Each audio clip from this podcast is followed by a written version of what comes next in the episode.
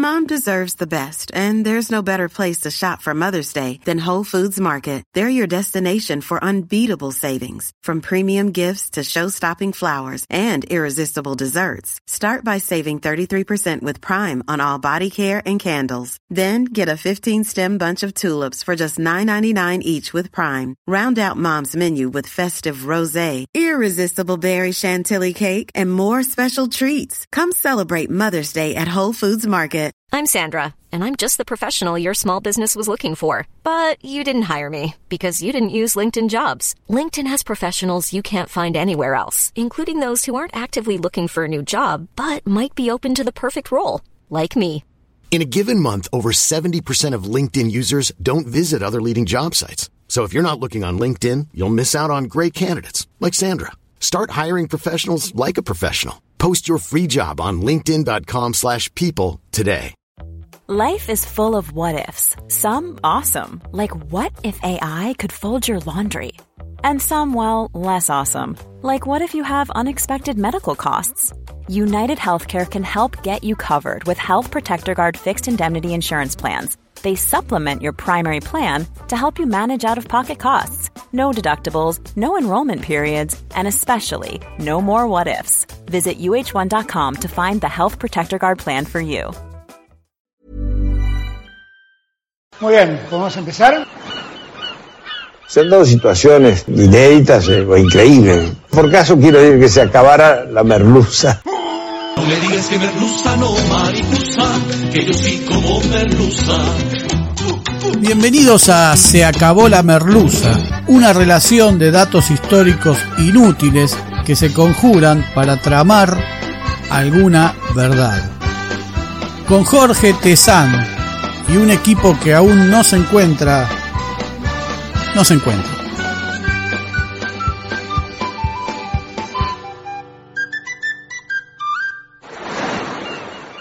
Hoy presentamos Redhead, médico, espía o masón.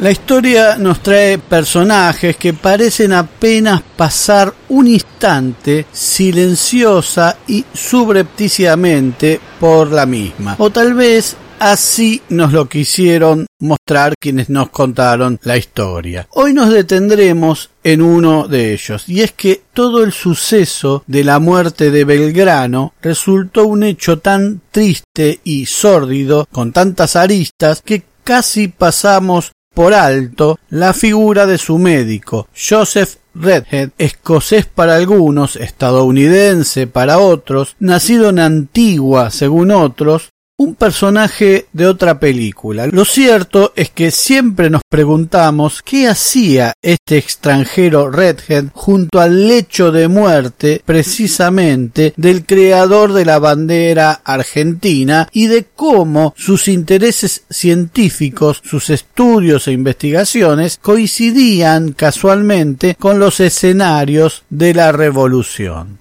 Joseph James Thomas Redhead fue un médico naturalista, científico, estudioso, divulgador de la ciencia, botánico y otras cosas, que nació en Escocia en 1767. Cursó su escolaridad en Edimburgo y luego asistió a la universidad de aquella ciudad, recibiéndose de médico en 1789 con una tesis sobre la gripe. En la universidad había cátedras de historia natural y de obstetricia que habrán nutrido los conocimientos del joven Joseph, además de ser discípulo del médico escocés Francis Home, que daba clases allí y que hacia 1758 intentó por primera vez aplicar vacunas contra la viruela y el sarampión, además de que recomendaba hervir el agua antes de beberla, una idea revolucionaria para la época que Redhead trajo a las Provincias Unidas. Entre los alumnos de este Home figuró Daniel Rutherford, descubridor del nitrógeno. Redhead era seguidor del doctor William Collell, médico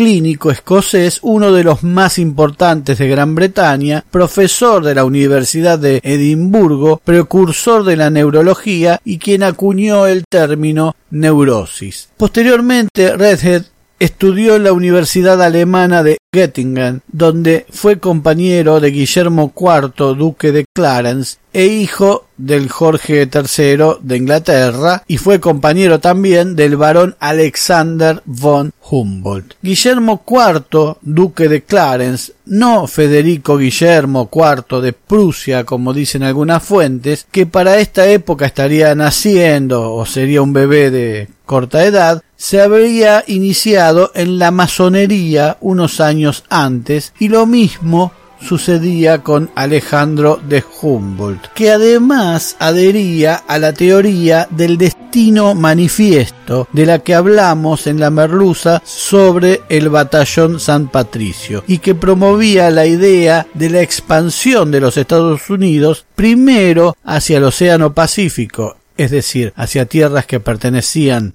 a México y luego hacia todo el mundo. Humboldt, considerado el padre de la geografía moderna universal, es quien le habría dado a Redhead un itinerario para explorar América del Sur y especialmente el norte de lo que hoy es Argentina. Lo cierto es que Redhead vuelve a graduarse como médico en Göttingen hecho igualado unos 70 años después por un médico salteño, Luis Güemes, nieto del prócer Martín Güemes, a quien Redhead solía atender como médico. Redhead pasó por Italia, donde apoyó los estudios de quienes rechazaban la generación espontánea, que creían que la vida podía surgir a partir de materia inerte, de dejar un trapo tirado por ahí, entonces lo encontraban con bichitos, pensaban que los bichitos habían aparecido espontáneamente. Se interesó especialmente en el trabajo del abate Lázaro Spallanzini, un biólogo precursor de Pasteur, de Luis Pasteur, y profesor de historia natural, matemática, latín, griego y metafísica en las universidades de Reggio y Módena. En Italia dominaba por entonces la enseñanza clínica a partir de comprobaciones en mesas de autopsias. De Italia, Redhead pasó a Francia. En París asistió a las prácticas del obstetra Jean-Louis Baudeloc. También asistió a las clases de Jean-Nicolas Corbissard, quien además de ser médico de Napoleón, le transmitió la técnica de la percusión del tórax, el golpeteo en el tórax o en espalda, para diagnosticar enfermedades.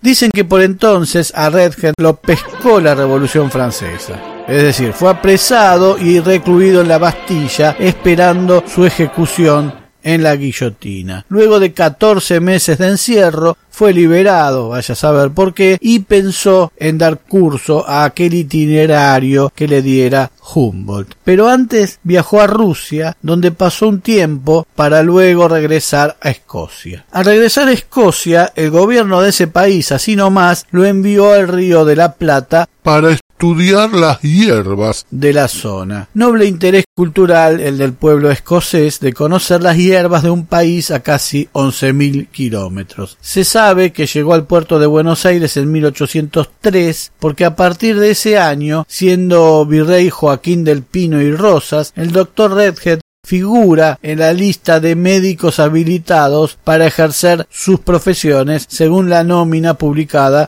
por el Real Tribunal del Protomedicato. También difieren las fechas en las que habría llegado a Buenos Aires, pero el 17 de octubre de 1804 Redhead declara en aquella ciudad haber nacido en Connecticut, Estados Unidos, en 1767, siendo sus padres escoceses. Dos años antes de las invasiones inglesas, Buenos Aires ardía de espías ingleses. Tiempo después, las autoridades españolas descubren el engaño y es el propio Pío Tristán quien persigue al médico. En 1806 partió rumbo al Potosí para realizar experiencias con la vacuna antivariólica, descubierta por Edward Jenner apenas 10 años antes. Durante ese viaje hizo observaciones sobre la flora y fauna argentinas, especialmente en Jujuy. En 1809, de regreso del Alto Perú, se instaló en Rosario de Lerma, en Salta, para efectuar estudios botánicos en el Valle de Lerma, al tiempo que investigaba acerca del tifus exantemático y el paludismo. Por entonces el valle de Lerma no era, como podemos suponer, un lugar aislado y alejado de todo, sino un importantísimo centro comercial por donde pasaba la plata el mineral plata que venía del Alto Perú y las mercancías del contrabando de Buenos Aires. Era el centro fundamental del comercio de mulas de la región que necesitaban para andar por esos lugares, para poder circular. Y sus carpas fueron generando espacios de comercio y de diversión, llegando a convertirse en un relevante espacio cultural en donde nacieron muchos de los ritmos folclóricos de la zona que conocemos hoy. Redactó Redhead un informe sobre las montañas más altas de los Andes, entre ellas el Nevado de Cachi, Ojo del Salado, Incahuasi y el Ilimani en lo que hoy es Bolivia. Tal vez buscaba un paso hacia Chile uno de sus primeros trabajos en las Provincias Unidas del Río de la Plata fue obtener las alturas del camino de postas entre Buenos Aires y Potosí. Por ello, o para ello, se valió de la variación del punto de ebullición del agua a medida que se alejaba del nivel del mar. A mayor altura, menor punto de ebullición. Ya por la zona había andado el naturalista checo Tadeo Henke, que desarrolló las investigaciones químicas y mineralógicas para el uso en la fabricación de la pólvora negra a partir de los nitratos naturales de la costa chileno-peruana. Así que tal vez el interés de los científicos no eran solo las plantitas. Se cartea muchísimo comentándole los avances de sus investigaciones con el londinense Sir Udvine Parish, quien lo cita años después reiteradamente en su libro Buenos Aires y las provincias del Río de la Plata, publicado en Londres en 1852, refiriéndose a él como su inteligente corresponsal Redhead. Y a quien le agradece por los valiosos informes con datos geológicos y barométricos que supo aportarle. Entre ellos figura información sobre el meteorito el Chaco y los minerales que éste tenía y ciertos planes de adueñarse de esos minerales. Como dato curioso se menciona que Redhead tenía un bastón cuyo puño estaba hecho del hierro meteorítico y como tal en largos años no se había alterado. Y encontrar un hierro indestructible haría invencible a cualquier ejército.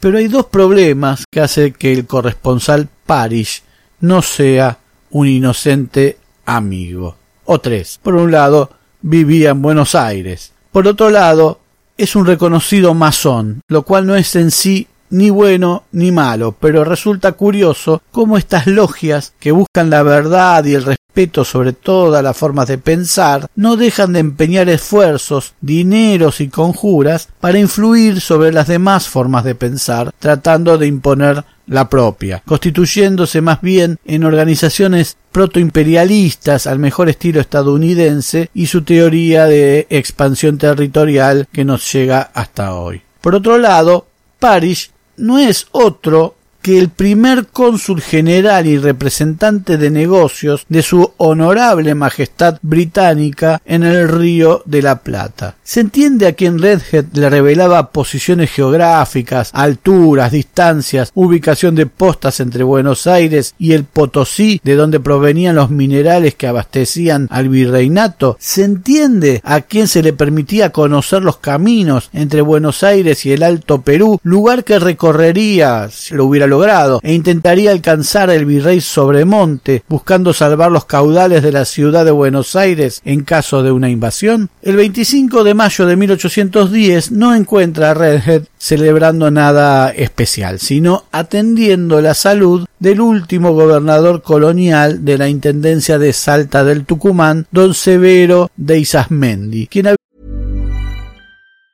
Mom deserves the best, and there's no better place to shop for Mother's Day than Whole Foods Market. They're your destination for unbeatable savings, from premium gifts to show-stopping flowers and irresistible desserts. Start by saving 33% with Prime on all body care and candles. Then get a 15-stem bunch of tulips for just $9.99 each with Prime. Round out Mom's menu with festive rosé, irresistible berry chantilly cake, and more special treats. Come celebrate Mother's Day at Whole Foods Market. Millions of people have lost weight with personalized plans from Noom, like Evan, who can't stand salads and still lost 50 pounds. Salads, generally, for most people, are the easy button, right? For me, that wasn't an option. I never really was a salad guy. That's just not who I am. But Noom worked for me. Get your personalized plan today at Noom.com. Real Noom user compensated to provide their story. In four weeks, the typical Noom user can expect to lose one to two pounds per week. Individual results may vary. Encarcelado a los cinco cabildantes que se habían manifestado a favor de la Revolución de Mayo. Por pedido de Isasmendi, Redhead eleva un informe sobre el estado de salud de estos cabildantes. Pero Pío Tristán le sigue los pasos. En 1812, cuando cae Salta a manos de los realistas, Redhead huye hacia Tucumán, donde ejerce como oficial médico del ejército y finalmente como médico personal de Belgrano, con quien trabó amistad y acompañó en la batalla de Salta del 20 de febrero de 1813 y en las derrotas de Vilcapugio y Ayohuma. Mientras estuvo en Tucumán, ayudó a Belgrano a traducir al español el Farewell Address de George Washington, una especie de gag en la vida de Belgrano que pretende traducirlo desde antes de la revolución y primero tiene que quemar el escrito en Tacuarí ante la posibilidad de derrota en Paraguay y luego lo inicia y no lo termina o lo pierde y así sucesivamente. Llama la atención las palabras de reconocimiento de Belgrano hacia Redhead por la traducción del discurso de Washington. Decía Belgrano, Para ejecutarla con más prontitud, me he valido del americano Dr. Redhead que se ha tomado la molestia de traducirla literalmente y explicarme algunos conceptos. Aún en 1812 Belgrano creía que Redhead era estadounidense. Redhead nunca le contó sobre aquel asuntito de la falsedad de su lugar de nacimiento o pretendía que Belgrano siguiera creyendo eso. Redhead se transforma en un asistente médico a la siempre endeble salud del general Belgrano, hasta que este Belgrano es separado del mando del ejército del norte y enviado a Europa a la famosa misión diplomática junto a Rivadavia, Zarratea, Manuel García y otros. Al regreso a su antiguo puesto, Belgrano le pidió al doctor Redhead su presencia en Tucumán para tratar sus múltiples dolencias. El general estaba afectado por un ataque de paludismo que Redhead controlaría con quinina. Redhead también recopila los primeros documentos sobre Belgrano, Güemes y Arenales y apoya las ideas de Rivadavia. Redactó la primera biografía de Belgrano y en 1824, a pedido del general Arenales, escribió el único informe sobre la sanidad de Salta, coleccionó los primeros documentos sobre Güemes, que luego utilizaría el general Dionisio Puch, primer biógrafo del prócer salteño. Asimismo, publicó una semblanza del general Arenales y en 1819 publicó Memoria sobre la dilatación progresiva del aire, un libro sobre sus estudios atmosféricos dedicado al general Belgrano. Atendió a los heridos en Suipacha, Río Piedras, Tucumán y Salta. Fue testigo del juramento de lealtad a la Asamblea del año 13 a orillas del río Pasaje. Acompañó a Belgrano en Vilcapugio y Ayohuma y estuvo en Yatasto en el encuentro de San Martín con el creador de la bandera en 1814. Finalmente, bueno es reconocer que cuando en Salta, en Jujuy y en Tucumán se tejían, se iniciaban intrigas entre Belgrano y Güemes, Redhead siempre se apresuró en acercar a los próceres, que de todas maneras se manifestaban amigos siempre. En la Revolución Provincial de 1819, la que termina proclamando la efímera República del Tucumán, Redhead convence a los líderes Abraham González y Bernabé Arauz que querían encadenar las entumecidas y doloridas piernas de Belgrano que no lo encarcelaran y logra que le permitieran partir con el prócer y emprender el penoso viaje de regreso a Buenos Aires. Ya en Buenos Aires, antes de su fallecimiento, Belgrano le entregó su reloj de oro como pago por sus servicios, diciendo Es todo cuanto tengo para entregar a este hombre bueno y generoso. Se trataba de un reloj de bolsillo, estilo Le Pen, con cadena que le había obsequiado a Belgrano el rey Jorge III Hanover, que murió medio loco, de Inglaterra en aquella gira o durante aquella gira de 1815 y era el padre de Guillermo, compañero de Redhead en la Universidad Alemana. El reloj era toda una novedad tecnológica ya que su creador Lepan había logrado sustituir el fleje espiralado por un sistema de puentes lo que hacía que el reloj pudiera ser mucho más delgado, liviano y preciso. Hay quienes insinúan hoy que el obsequio de Jorge III a Belgrano habría sido algo personal en recompensa por haber arrebatado el virreinato a España.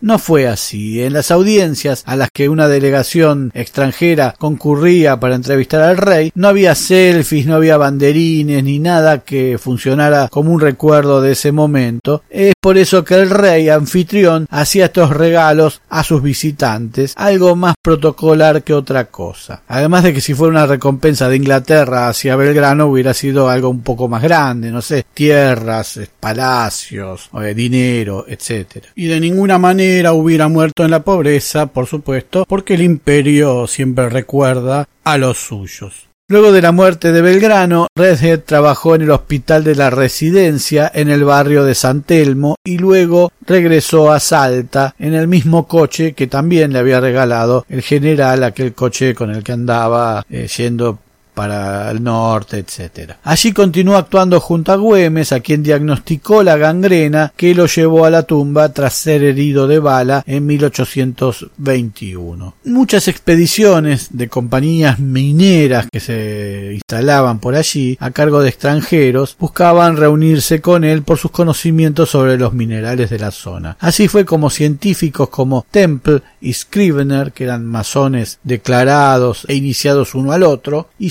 Joseph Andrews lo visitaron y también Juan Bautista Alberdi, de militancia en la masonería, lo cita en sus memorias. Luego continuó ejerciendo su profesión en la ciudad de Salta. Entre sus pacientes distinguidos se encontraban Macacha Güemes, el general Juan Antonio Álvarez de Arenales, el general José Gorriti y el coronel Manuel Puch. Pasaron los años y envejeció. El 28 de junio de 1847 Redhead murió en Salta a sus 80 años, asistido por su médico y amigo Vicente Arias y Arias y por el capellán Toribio Tedín, que era un ex combatiente de las guerras de la independencia. Nunca se casó y no se le conocen hijos. Fue enterrado, según su voluntad, en un panteón construido en su propia quinta. Su biblioteca fue legada a Luciano Tejada, esposo de Macacha Güemes o Magdalena Güemes. Tiempo después, quizás por influencia de Macacha Güemes de Tejada, sus restos fueron sepultados en el cementerio de la vieja iglesia de Cerrillos. No sabemos con certeza si Redhead fue un espía británico, pero sin duda sus estudios, contactos y conductas coincidían en tiempo y lugar con alguna actividad propia de los intereses británicos que por entonces estaban ávidos de conocer estas tierras, sobre todo en aquellos tiempos previos a las invasiones inglesas y a la Revolución de Mayo. Luego pareciera calmarse, alinearse con la idea de la revolución y de la independencia, de hecho se involucra y participa en batallas, es decir, pone el cuero, y tal vez adhirió a la masonería o aquello que entonces se denominaba masonería que tal vez, y solo tal vez, ¿eh? no era tal, ya que no satisfacía ninguno de los principios con los que la masonería se define, o al menos nos hizo creer que ejerce y se define, sino la apropiación de un dispositivo prestigioso, amigable y no percibido como dañino, un equivalente de las actuales ONG que se definen como apolíticas, no contaminadas, de incierta financiación y oscura organización, con el fin de influir y digitar sociedades y políticas que llevaran a que los países se terminaran independizando y adoptando una constitución y un sistema legal global y casi uniforme y calcado que en oposición al imperio español la sumiera en una forma de vida que podríamos llamar pan-británica o algo así, una Gran Bretaña inicialmente global y republicana, no alejada de aquella teoría estadounidense del destino manifiesto o de la indefinida expansión de los Estados Unidos, que fue quien terminó por adueñarse de esta idea y liderarla como modelo de país y política hacia el mundo y en los años que siguieron. Sí sabemos que Redhead fue un gran científico, un alma curiosa y el mejor médico que se podía hacer en tiempos en que los conocimientos medicinales no distaban mucho de los de Papá Pitufo. Su presencia junto a Belgrano era la de un verdadero amigo o la de un custodio que luego pasaría algún informe de primera mano sobre los destinos de este padre fundador. Es muy cierto que en esta empresa arriesgó su propia vida, pero ¿habrá ayudado a Belgrano en sus últimos días o habrá tenido algo que ver en el progresivo deterioro físico del prócer y su doloroso final.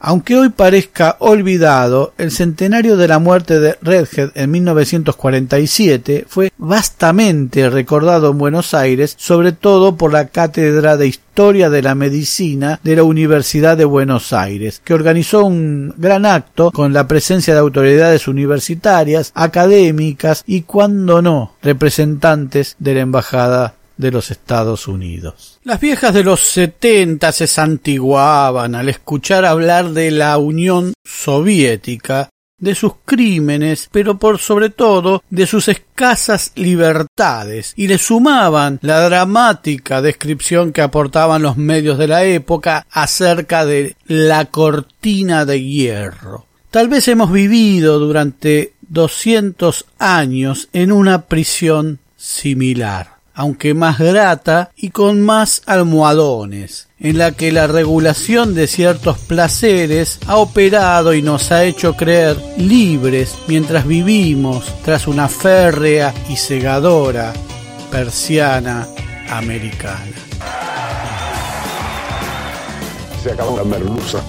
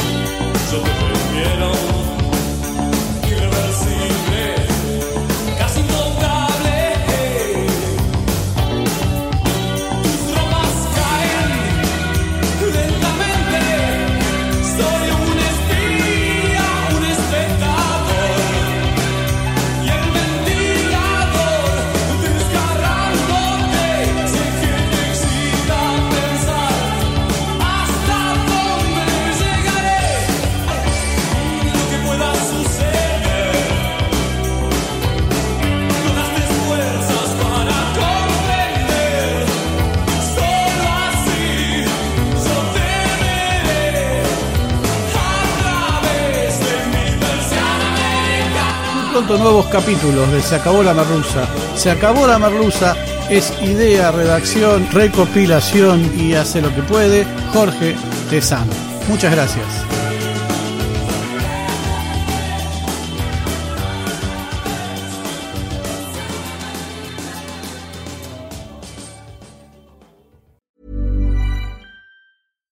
Hi, I'm Daniel, founder of Pretty Litter. Cats and cat owners deserve better than any old fashioned litter. That's why I teamed up with scientists and veterinarians to create Pretty Litter. Its innovative crystal formula has superior odor control and weighs up to 80% less than clay litter. Pretty Litter even monitors health by changing colors to help detect early signs of potential illness. It's the world's smartest kitty litter.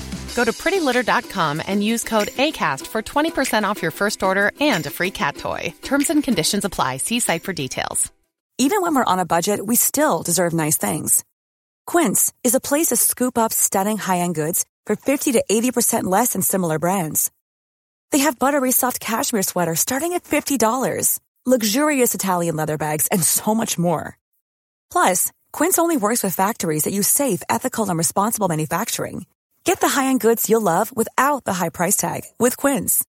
Go to quince.com slash style for free shipping and 365-day returns. Hey, it's Paige DeSorbo from Giggly Squad. High quality fashion without the price tag. Say hello to Quince. I'm snagging high-end essentials like cozy cashmere sweaters, sleek leather jackets, fine jewelry, and so much more. With Quince being 50 to 80% less than similar brands. And they partner with factories that prioritize safe, ethical, and responsible manufacturing. I love that. Luxury quality within reach. Go to quince.com slash style to get free shipping and 365 day returns on your next order. Quince.com slash style.